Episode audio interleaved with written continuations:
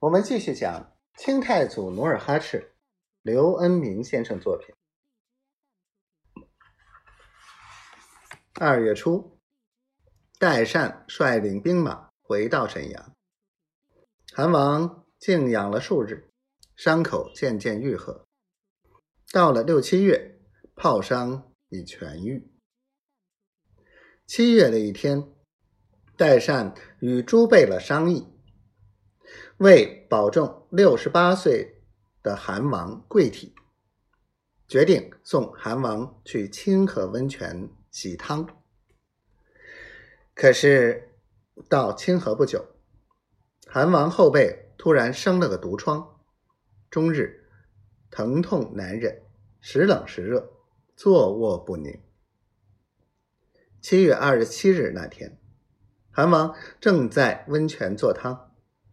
突然，宁远传来梨花被害的消息，他当时就昏了过去。从此数日不吃不喝，昏迷不醒，病情加重。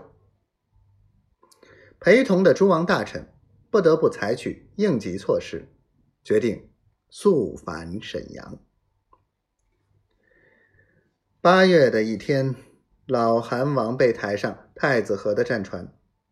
此船由数十只帆船护卫，在皇太极的陪同下，顺着太子河经浑河驶向沈阳。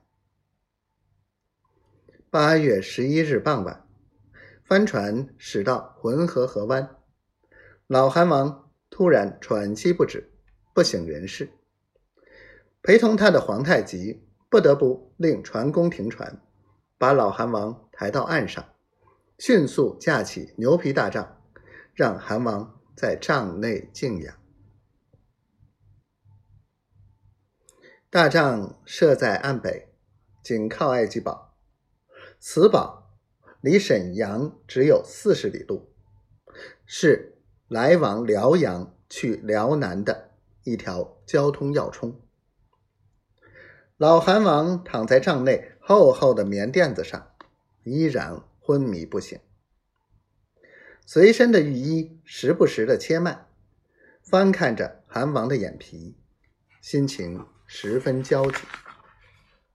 皇太极喂了韩王两口人参汤，老韩王慢慢有了些知觉，他无力的晃了晃头，舔了舔干涩的嘴唇，半眯着眼睛，眼前影影绰绰出现了种种幻觉。他骑在心爱的蒙古快马上，驰骋于辽西走廊，千军万马飞过长城，直逼北京城。坐在京城大殿的明朝皇上跑出紫禁城，向他跪地求饶。他高声大笑，一刀将皇上劈成两段，血流成河，淌进运河、黄河、长江。